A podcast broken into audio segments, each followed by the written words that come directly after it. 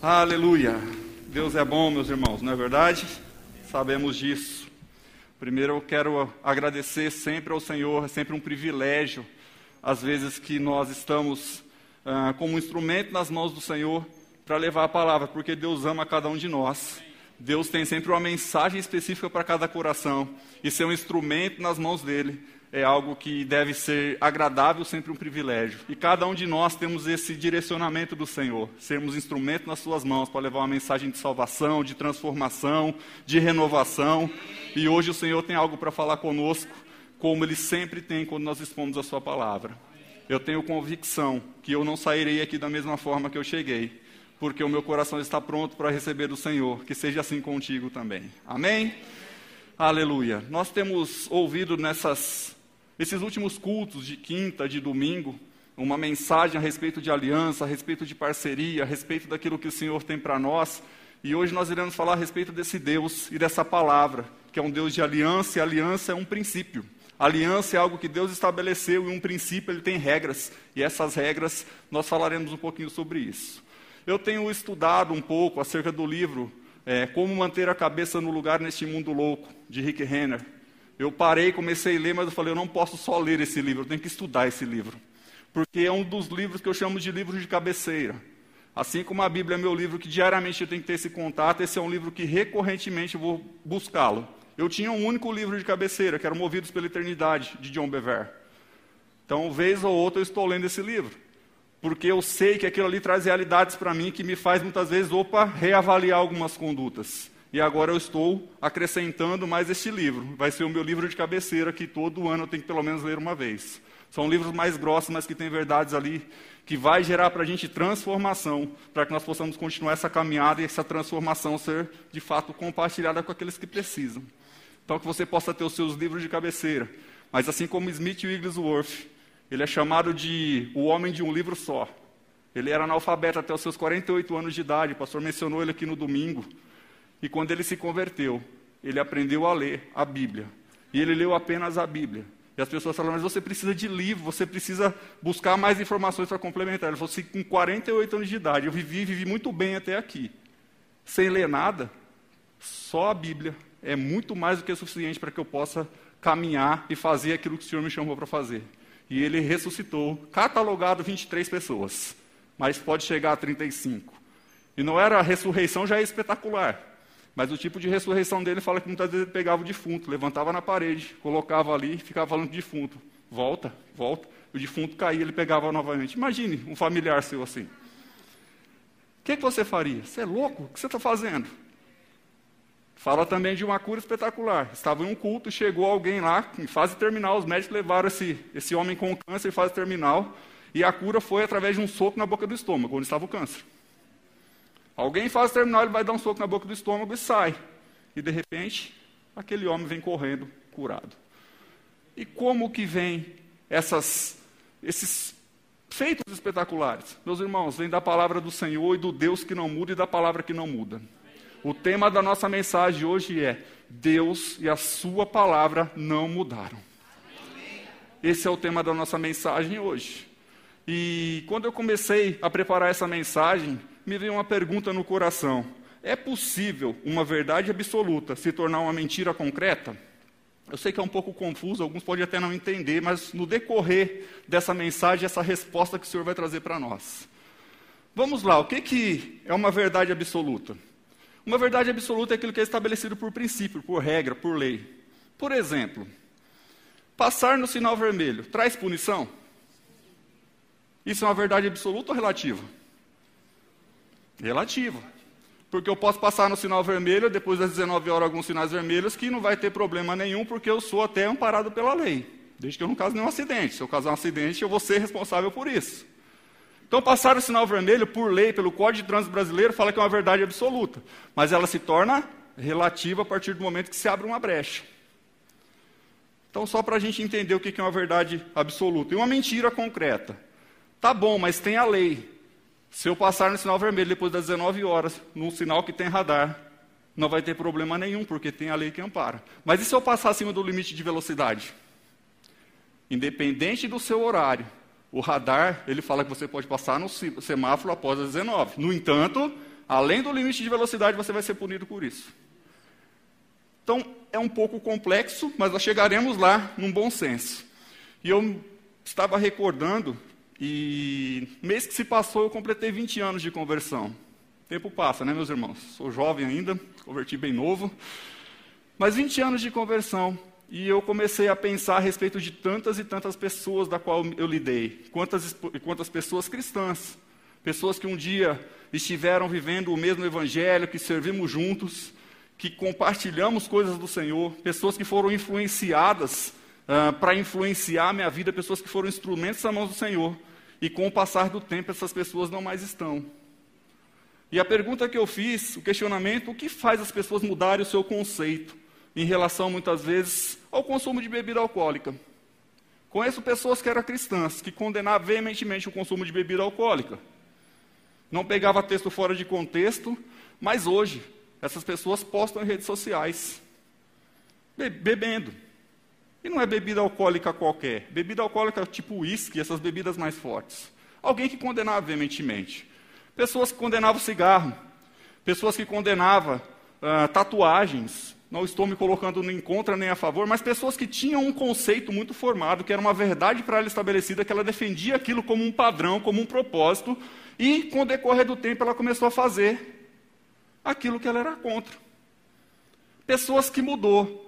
E as pessoas mudam normalmente por quê? Por causa da moda ou por causa de uma ideologia.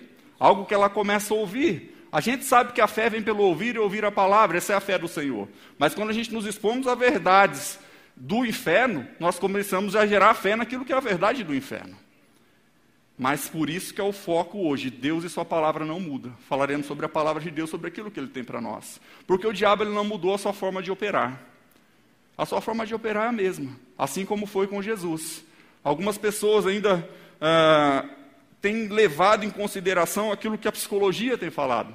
O importante é você ser feliz. Não frustre os seus filhos falando não para eles. Não bata, porque você vai frustrar, você vai criar alguém rebelde. Mas, meus irmãos, só eu sei o tanto que eu fui orientado na vara. Eu sei. Eu sei que estar aqui hoje passei por esse processo de transformação. De muitas conversas ao pé da orelha. Assim. Essas eram as conversas ao pé da orelha. E sabe, meus irmãos, muita coisa que é uma verdade absoluta em relação ao relacionamento que a gente falou aqui no domingo divórcio, pessoas falavam, nunca vou me divorciar. Tinha um casamento que era referência. E o tempo começa a passar, essa pessoa cai em adultério, cai em separação, cai em divórcio. Sabe, meus irmãos, essas coisas acontecem. E é por isso que a palavra de Deus é muito clara em dizer: aqueles que estão em pé, cuide-se para que não caia. Porque na realidade todos nós estamos expostos a isso, desde que nós não nos apeguemos à verdade do Senhor, aos princípios do Senhor e à Sua palavra. Como eu disse, o diabo sempre trabalha da mesma forma. Abra sua Bíblia em Mateus no capítulo 4.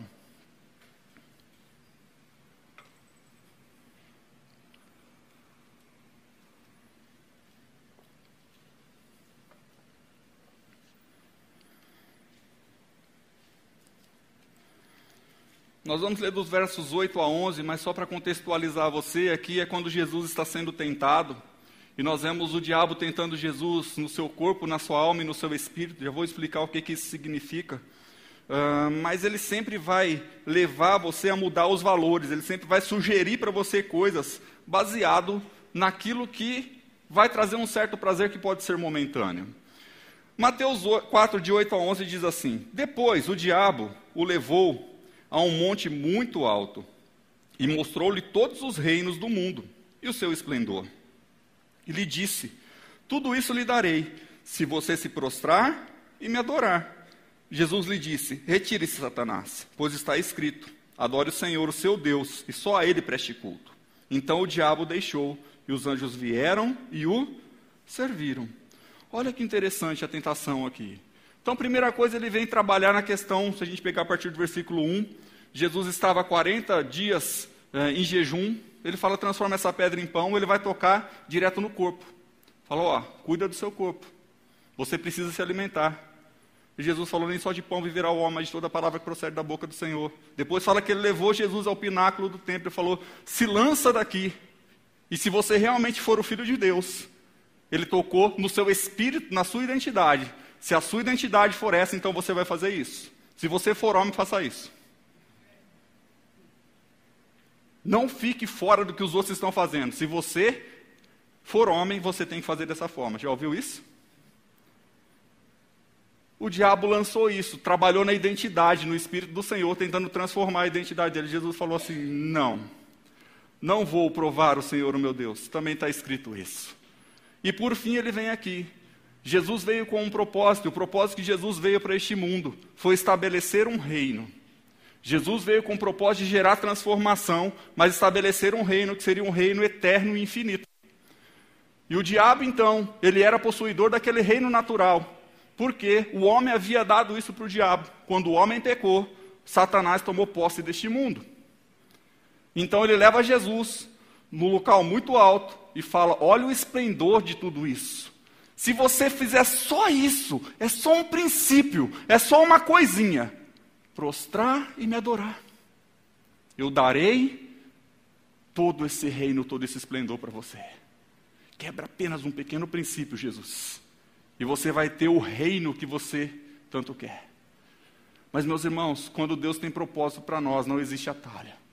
O diabo vai estabelecer mentiras para nós, trazer atalhos, coisas que parecem ser mais fáceis, que não terão esforço para nós fazermos, para que nós possamos cair. E se nós aceitarmos isso, é porque nós não estamos focados no que o Senhor tem. Só lembrando, Jesus era a própria palavra de Deus. Ele é o verbo encarnado, ele se fez carne e veio habitar entre nós. Então Jesus, ele veio, ele não precisava da ajuda do diabo, porque existia um princípio estabelecido em Hebreus 9:22, que a lei dizia que sem derramamento de sangue não há remissão de pecado. E aqui ele está falando do sangue puro, de remissão de pecado, era somente o sangue puro. O sangue dos animais era apenas o encobrir o pecado, mas sempre tinha que estar derramando aquele tipo de sangue. E Jesus sabia que para ele estabelecer o seu reino, ele não poderia simplesmente se prostrar diante do diabo e conquistar aquele reino natural, porque o reino que ele veio estabelecer é espiritual e é eterno. E o diabo muitas vezes vai sugerir para nós mentiras, baseado na própria palavra de Deus, contexto fora de contexto, com pessoas que não conhecem a palavra de Deus e cairão de uma maneira muito fácil. E por que Jesus não caiu? Porque Jesus, a própria palavra de Deus, o Verbo encarnado, veio para nos ensinar que nós podemos fazer o mesmo que ele fez. As sugestões do diabo vai ser sempre para tirar você do seu propósito, do seu foco. Ele queria tirar Jesus da sua missão. Ele tentou, e ele continua tentando até hoje com cada um de nós. O que vai determinar se ele vai conseguir ou não é onde nós estamos alicerçados, onde nós estamos embasados, qual palavra nós temos seguido, qual reino nós estamos estabelecido, onde está o nosso coração, a nossa alma e o nosso espírito. Ele tentou com Jesus, ele continua tentando conosco. E aqui eu começo talvez a responder um pouquinho por que, que essas pessoas que eu conheci lá no passado se desviaram e se perderam no meio do caminho porque mudaram os seus valores. E eu comecei a estudar a respeito de princípios e de valores, meus irmãos. E princípios e valores são coisas totalmente distintas, embora uma dependa da outra. E o Senhor estabeleceu princípios. E uma analogia que se faz sobre princípios e valores é uma comparação entre o diamante e o carvão. Por que uma comparação entre diamante e carvão? Porque, em sua essência, os dois são de carboneto. Os dois são de carboneto. Porém, a sua forma de ser produzida é bem diferente. Se a gente pegar o diamante e o carvão, o diamante ele é comparado aos princípios estabelecidos pelo reino. O diamante é muito mais precioso do que o carvão. O diamante ele é inquebrável. O diamante ele é rígido, ele é rigoroso. O diamante ele é forjado em alta temperatura, ele vem do centro da Terra e vai formando camada após camada. Ele não é único e exclusivo. O diamante é formado sob pressão. E princípios, meus irmãos, são inquebráveis, formados sob pressão. Eles são preciosos. E essa é a base de valores. E o que é que o carvão é? O carvão, embora ele venha da mesma essência, o carvão ele se forma em pouco tempo. Ele é totalmente maleável. ele é individual, ele não precisa de camadas após camadas para se formar. Ele é individual. E ele se move pelo externo. O externo transforma o carvão. O tempo pode transformar um carvão, mas o diamante não pode ser transformado pelo tempo. Esses são valores. E esses valores, se não estiverem alinhados com os princípios que são rigorosos, rígidos, inquebráveis, nós cairemos no aquilo que o diabo vai colocar para nós e seremos maleáveis. As pessoas conseguem quebrar princípios. Os princípios não se quebram por si só, mas as pessoas quebram princípios quando os seus valores começam a ser deturpados. O diabo não consegue mexer nos princípios da palavra do Senhor. E o que são princípios da palavra do Senhor? O amor é um princípio estabelecido por Deus. O amor é pronto e acabou. Então, quem ama, ele não apenas diz, ele vive esse amor, é a sua essência, é a sua verdade. O perdão é um princípio estabelecido pelo próprio Deus. Você perdoando ou não perdoando, o princípio não muda. A fé é um princípio estabelecido pelo próprio Deus. Sem fé é impossível agradar a Deus. Você acreditando nisso ou não, se você acreditar e viver pela fé, você vai agradar a Deus. Agora, se você não tiver fé, você não valorizar isso, isso não for um valor para você, você vai viver segundo os seus próprios preceitos. Deus não muda de acordo com as circunstâncias, de acordo com a nossa vontade. Deus não muda de acordo com as minhas lágrimas, de acordo com a minha necessidade. Ou eu me adequo aos seus princípios, ou eu busco o Senhor em fé, ou eu oro, ou eu me relaciono com Ele, ou eu faço a minha parte na aliança, ou eu não vou usufruir dos benefícios dessa aliança. A aliança traz consigo tudo o que nós precisamos, meus irmãos. Tudo que você precisa está nessa aliança estabelecida pelo Senhor. Está nesses princípios que Deus colocou. A prosperidade está estabelecida não naquilo que nós temos, mas está estabelecida naquilo que nós damos, porque prosperidade não se mede pelo que temos, mas se mede por aquilo que nós doamos, pelo tanto que nós transbordamos. E quanto mais nós transbordarmos, mais nós teremos. No entanto, aqueles que retêm não vivem a prosperidade. Naturalmente, o princípio é guarde e retenha que você vai ter mais. Mas espiritualmente, o princípio da fé diz: se você transbordar, nunca vai lhe faltar. Esse é um princípio dado pelo Senhor. Mas se nós não valorizarmos isso, não for, não for um valor para nós, para nós, nós ficaremos presos nisso. Se nós não valorizarmos o perdão como algo estabelecido por Deus, como um princípio, nós não perdoaremos e também não teremos aquilo que Deus tem para nós. Porque ele fala: se você tiver alguma coisa contra o seu irmão, não queira nem ofertar nada para o Senhor, sem antes ir lá pedir perdão para ele, porque Deus não vai receber, porque o princípio de Deus é: se eu te perdoei, você tem que perdoar também. E Deus não muda, Sua palavra não muda, nós não deveríamos mudar também. Todos nós queremos usufruir daquilo que Deus tem para nós, meus irmãos. Todos nós queremos viver a realidade espetacular e plena da palavra do Senhor, mas, no entanto, nós estamos cumprindo os seus princípios ou estamos usando o nosso próprio valor?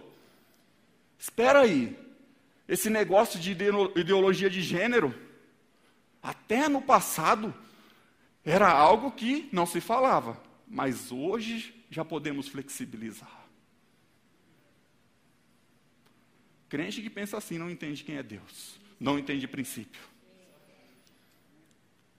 Sabe, meus irmãos, há cerca de um pouco mais de 10 anos atrás, eu estava numa roda de conversa com algumas pessoas e uma menina ia completar 11 ou 12 anos de idade. E dentro dessa conversa, estava num outro contexto, a conversa que surgiu é: os pais dessa menina, além do presente que vai dar para ela, vai dar uma camisinha. Há 10 anos atrás, meus irmãos. E por que isso? E eu logo me antenei, falei, mas como assim? Alguém que vai fazer 12 anos de idade os pais, além de presente, talvez seja até uma boneca, vai dar uma camisinha para essa menina também? E a conversa foi: os tempos mudaram. Aí a pergunta que eu fiz foi para essa pessoa, que era um homem que estava falando isso. Eu falei: então quer dizer, você pode então hoje separar da sua esposa e casar com um homem? Não. Fala, mas os tempos mudaram. E por que você não faz isso? Não, porque eu sou homem. Então, do mesmo jeito que uma criança é uma criança, o sexo estabelecido pelo Senhor é homem e mulher depois que casa no leito. É depois que se tornam uma só carne. E sabe, meus irmãos, eu conheço essa pessoa, até hoje eu tenho contato com ela. Essa menina hoje, ela já passou na mão de inúmeros homens e de mulheres também. Porque os princípios e os valores eram esses. Aquilo que plantou como uma verdade virou verdade na vida dela. E sabe, meus irmãos, muitas vezes estão se lançando na modinha, naquilo que o mundo está fazendo, e a palavra do Senhor ela não muda. E é sobre isso que nós estamos falando aqui, meus irmãos, que a nossa base seja de fato essa aliança de cumprir princípios. Eu gosto de Provérbios 22, 28, abra sua Bíblia lá. Aqui ele está falando a respeito de uma lei. E essa é uma lei que falava a respeito de propriedade, mas eu gosto de trazer ela para o contexto de coisas importantes que temos que levar em consideração. Provérbios 22, 28.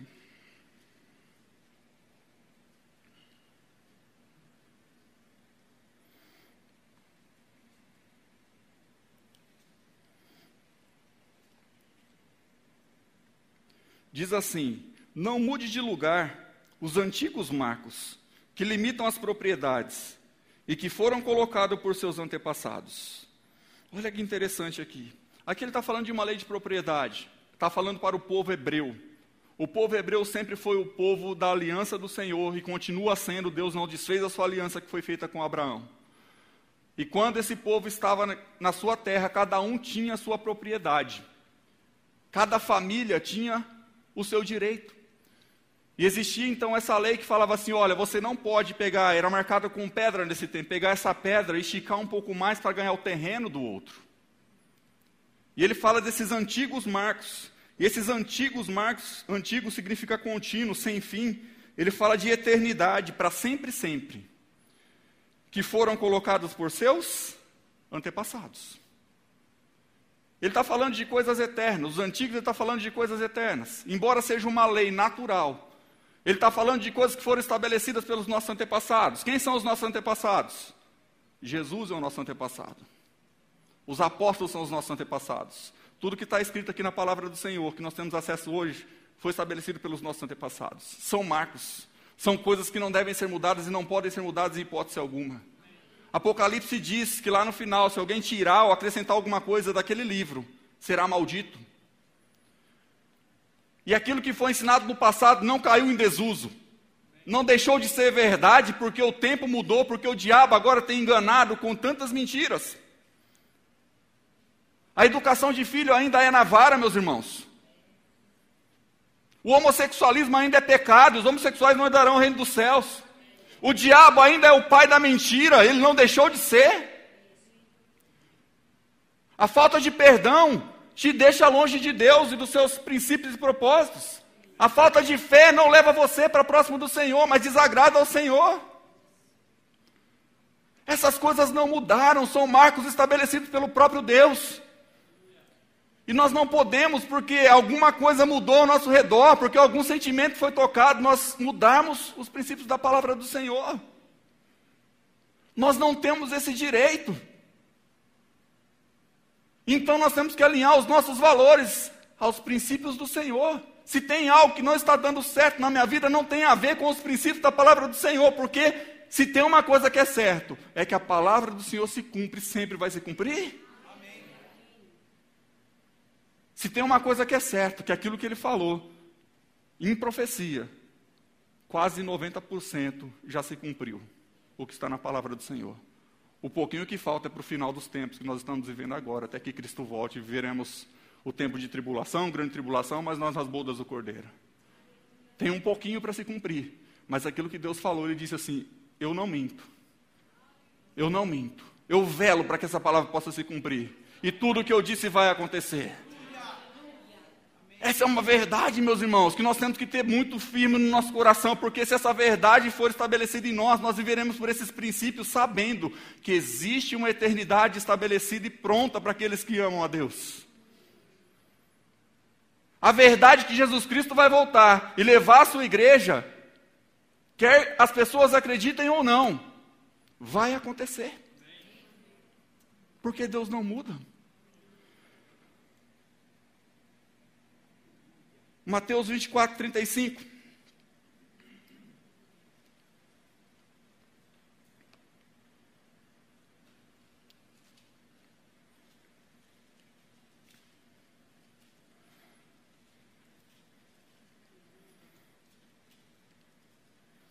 Aqui nós temos o capítulo 24 de Mateus, Jesus falando acerca do final dos tempos. E no versículo 35 ele fala assim: O, o céu e a terra eles passarão, mas as minhas palavras jamais passarão. E aqui eu quero colocar essas palavras, palavras vêm do original grego logos. Ele fala que os meus ditos não passarão, os meus decretos não passarão, aquilo que eu deixei como mandato não passarão, as minhas ordens não passarão, as minhas profecias não passarão, os meus preceitos morais não passarão, as minhas ideias não passarão, os meus conceitos não passarão. É Jesus mesmo falando.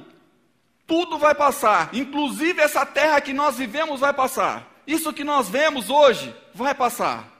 O mundo vai passar por uma grande transformação. Abra sua Bíblia em 2 Pedro, no capítulo 3.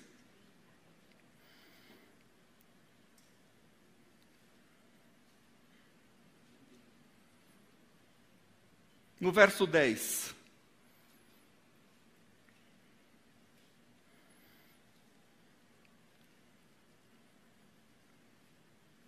Diz assim: O dia do Senhor, porém, virá como ladrão. Os céus desaparecerão com um grande estrondo, os elementos serão desfeitos pelo calor, e a terra e tudo o que nela há será desnudada. E essa desnudada fala que será queimada e consumida pelo fogo. A palavra do Senhor que Jesus disse em Mateus 24, 35: Olha, o céu e a terra vai passar. É Pedro reafirmando. Nós sabemos que durante o processo da grande tribulação, tudo será desfeito. Um terço do mundo praticamente se acaba. Céu, estrelas, tudo se acaba. E a gente sabe que depois disso vem um reino milenar. Se você não sabe, faça o remo. Vem o reino milenar. E depois do reino milenar, o que, que é estabelecido? A nova Jerusalém, ela desce do céu.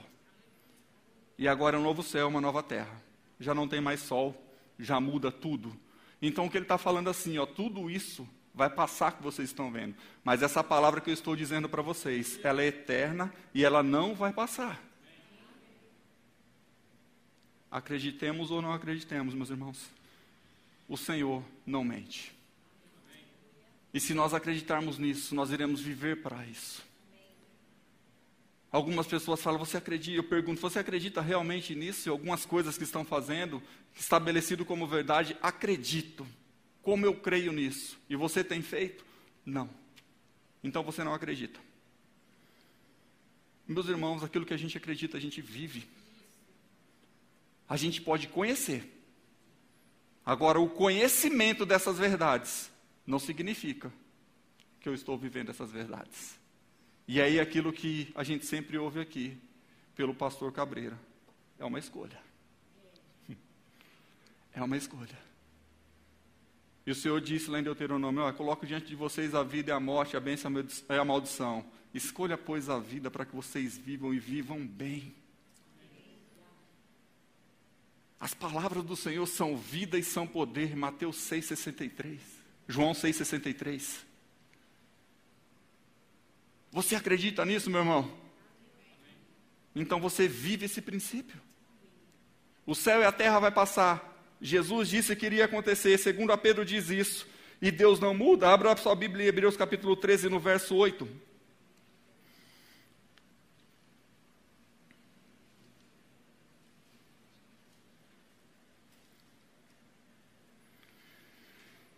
Diz assim: Jesus Cristo é o mesmo ontem, hoje e para sempre.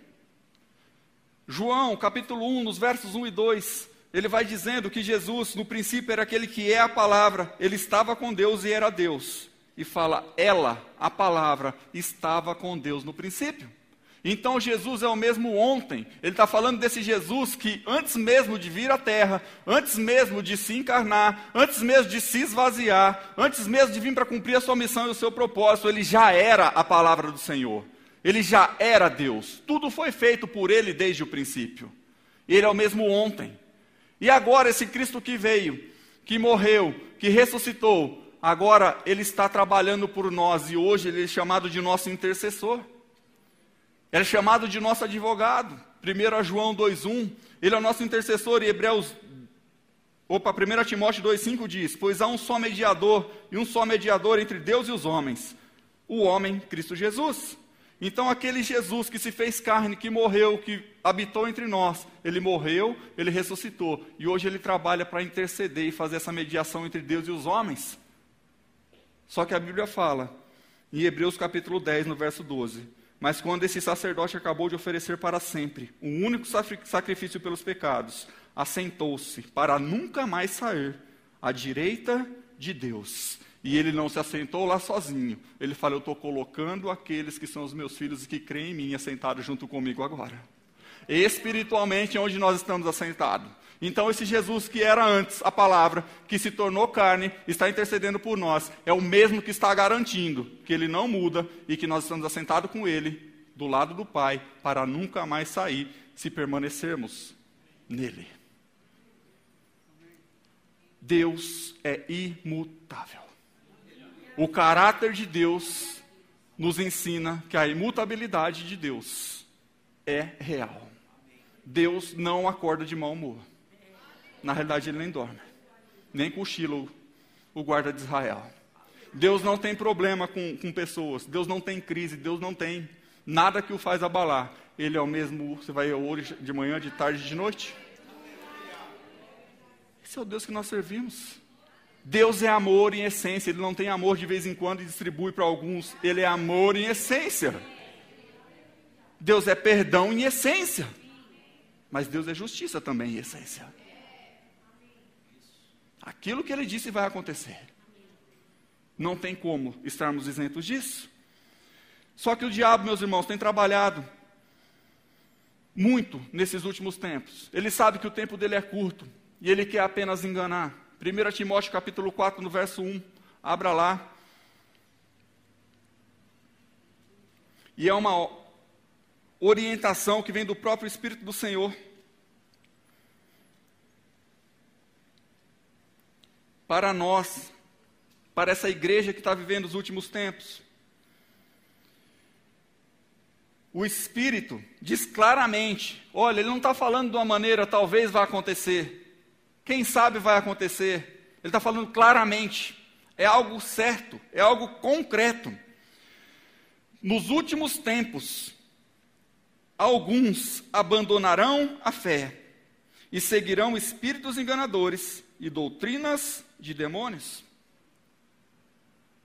E essas pessoas que estão caindo nesses enganos são pessoas que estão longe dos princípios da palavra do Senhor, que têm colocado os seus próprios valores como superior àquilo que Deus estabeleceu. E quando ele coloca aqui que alguns abandonarão, essa palavra abandonar, em algumas versões fala apostatarão.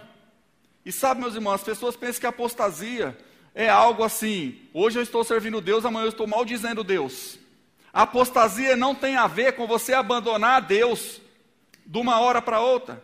Apostasia significa afastar-se de, esquivar-se de, é um processo que vai acontecendo pouco a pouco. É um processo que vai levando você a se esfriar, se esfriar, se esfriar, negociar princípios, negociar valores, não levar em consideração o que está escrito em Hebreus 10, 25, que diz: Não deixe de congregar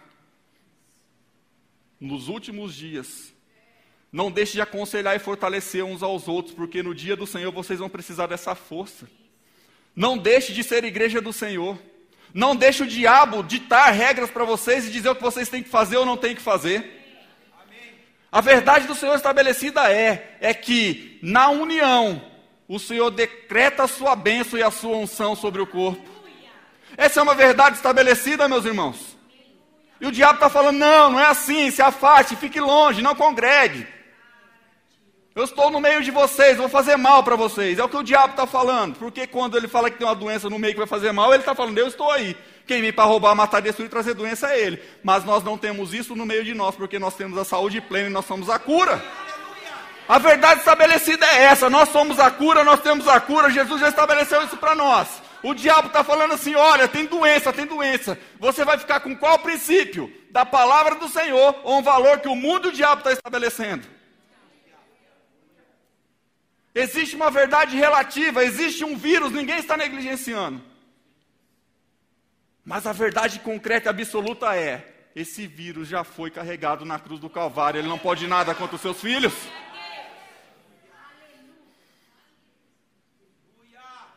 Isso é saber o que é princípio, isso é saber o que é valor. Você quer viver o princípio do que a palavra de Deus diz ou os valores que o mundo está ditando? Você escolhe, e você colhe dos seus frutos? Os demônios estão falando exatamente isso. Se afaste um pouco mais.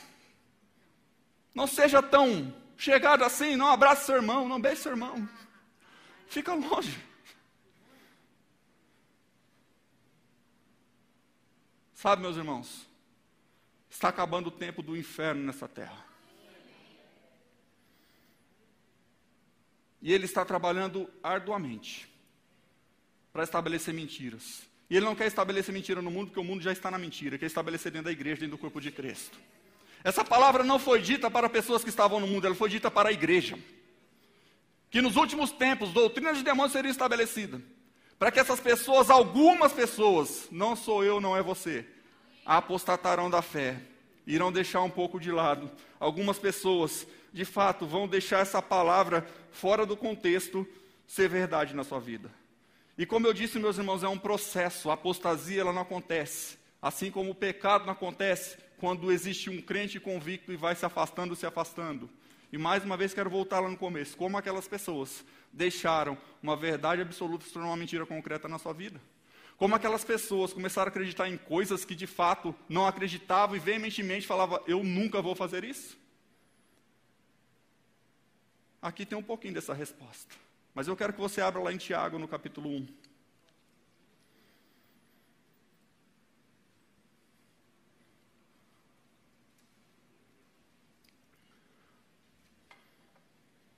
Tiago 1, a partir do verso 12.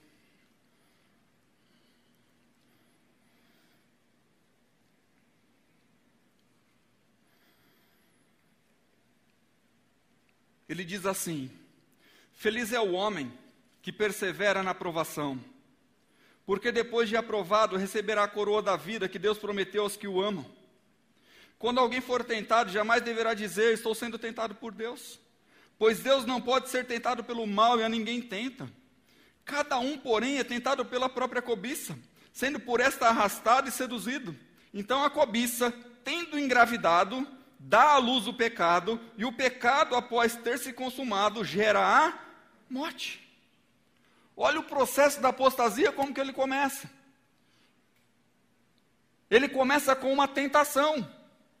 E aqui, ele começa dizendo o versículo: Feliz é o homem que persevera na provação. E essa provação tem a conotação de tentação. Cada um é tentado, cada um, cada um, cada um significa que todos nós seremos tentados, mas somos tentados por quê? Por aquilo que a nossa carne está valorizando. Se nós estamos valorizando o valor material, o prazer no corpo, aquilo que os olhos veem, nós seremos tentados nisso.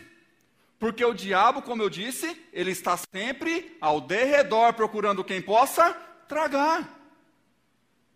A Bíblia fala que os anjos do Senhor acampam ao redor daqueles que o amam e que o temem. Se a gente ama e teme ao Senhor, nós estamos vivendo os seus princípios. Mas se nós quisermos dar uma brechinha, falar, sai daí, anjo, que eu quero pecar um pouquinho, eu quero ver uma coisa que é inapropriada, eu quero fazer algo que é inapropriado. Então, esses demônios que estão ao derredor ele vai conseguir de alguma forma tragar, lançando sugestões.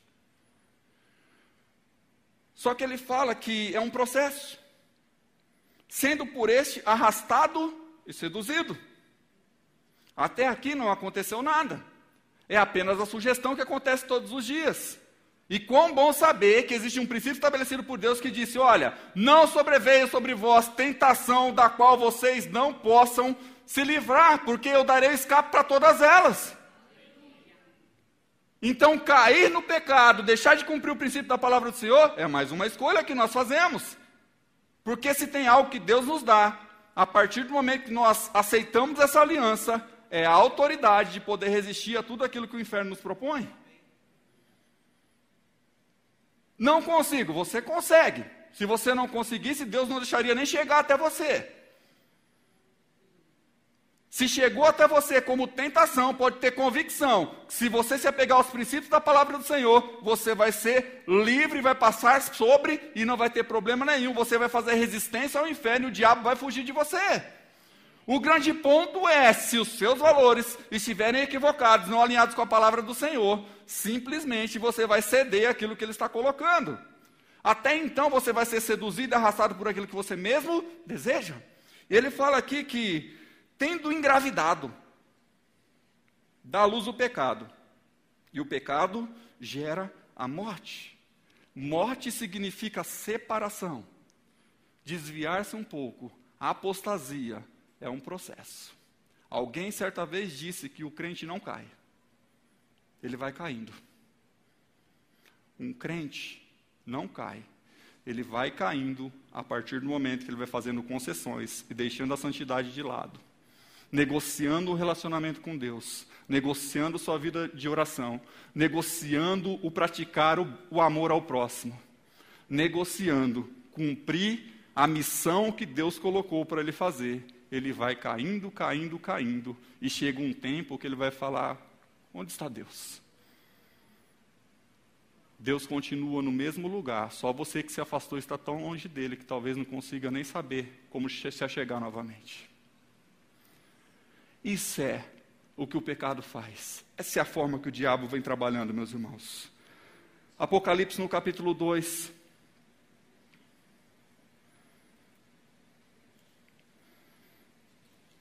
Nos versos 4 e 5.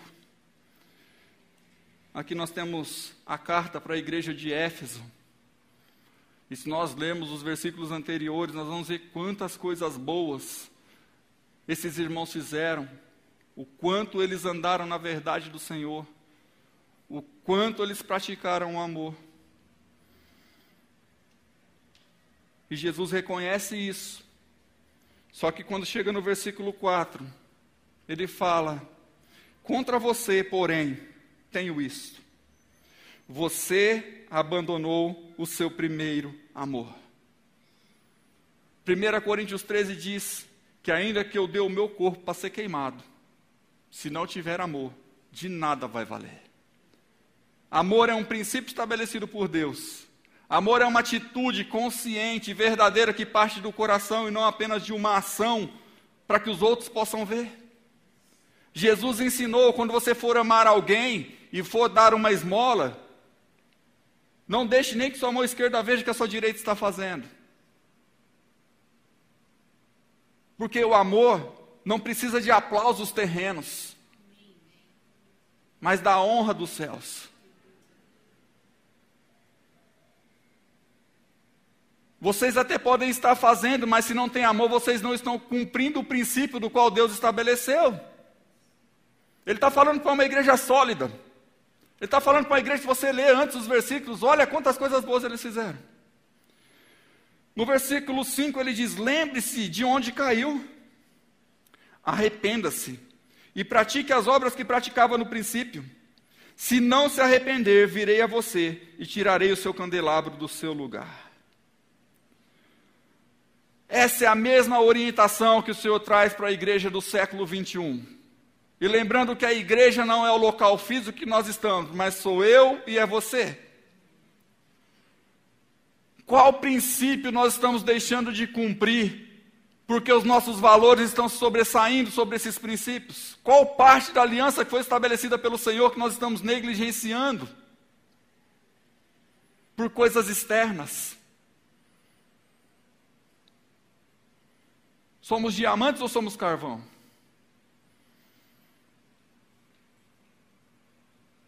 Qual a essência nós estamos? Naquele que é forjado pelo fogo, moldado pelo fogo que suporta altas pressões, mas quando explode, sai coisa preciosa? Ou aquele que é apenas um carvão, que no máximo, no máximo vai servir para riscar o chão ou para acender uma fogueira? O Senhor está fazendo um chamado. Revisite a sua vida. Onde foi o auge que você estava no relacionamento com o Senhor? Que você ouvia a sua voz? Que você tinha prazer em conversar com ele. que você era usado nas mãos do Senhor, que pessoas eram totalmente afetadas pela sua vida, que você não precisava abrir a sua boca, e coisas maravilhosas aconteciam ao seu redor. Mas o tempo passou, e esse amor foi esfriando, foi ficando de lado, e hoje o Senhor está falando assim: para, volta, onde você caiu? Não está perdido, ainda dá tempo. Hora que você lembrar de onde você caiu, arrependa-se. E continue a praticar aquilo que eu te chamei para fazer. Deus chamou cada um de nós com um propósito, com uma missão muito bem estabelecida. Ele derramou dom sobre nós, o Espírito Santo nos guia, nos direciona a cada dia. Essa é uma verdade que nada muda. E eu te convido a ler o livro Movidos pela Eternidade. E você vai ver que lá no céu, nessa metáfora que ele conta nessa parábola, você não vai conseguir dar desculpas para o Senhor. Porque ele tem dito, dia após dia, o que nós temos que fazer. Mas eu não estou ouvindo, porque você não está buscando. Mas se você tem ouvido, continua na caminhada, continua avançando que o Senhor tem algo maravilhoso e grande para fazer em você e através de você. Cada um de nós tem um propósito específico. E Deus disse que os seus dons são irrevogáveis. A sua missão é irrevogável. Aquilo que Ele deu para mim fazer e para você fazer, ninguém vai fazer por nós, meus irmãos. Nós prestaremos contas de tudo aquilo que o Senhor colocou nas nossas mãos. Deus não muda.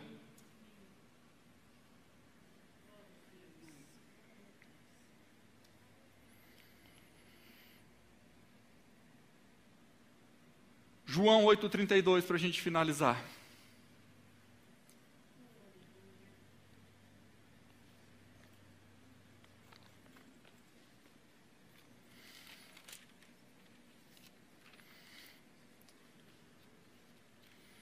Os irmãos do louvor podem subindo, por favor.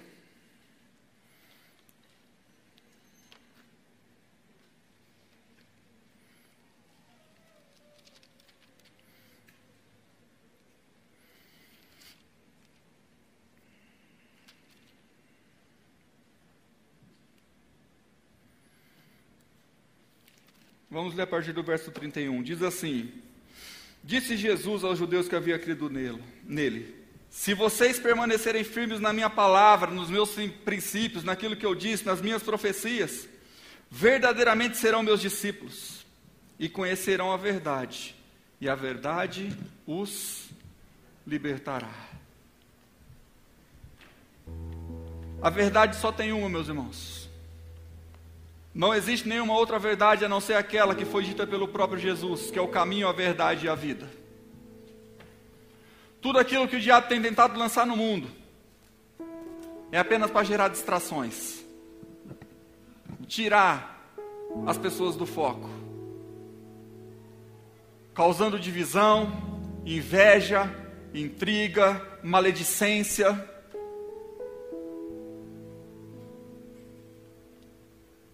falando que você não é capaz, falando que você não pode, lançando mentiras, que se você acatar, você vai se tornar infrutífero e inoperante. Mas a boa nova é, na palavra do Senhor, que é a verdade, nós já somos libertos de tudo isso. E o mesmo Deus que prometeu é fiel para cumprir.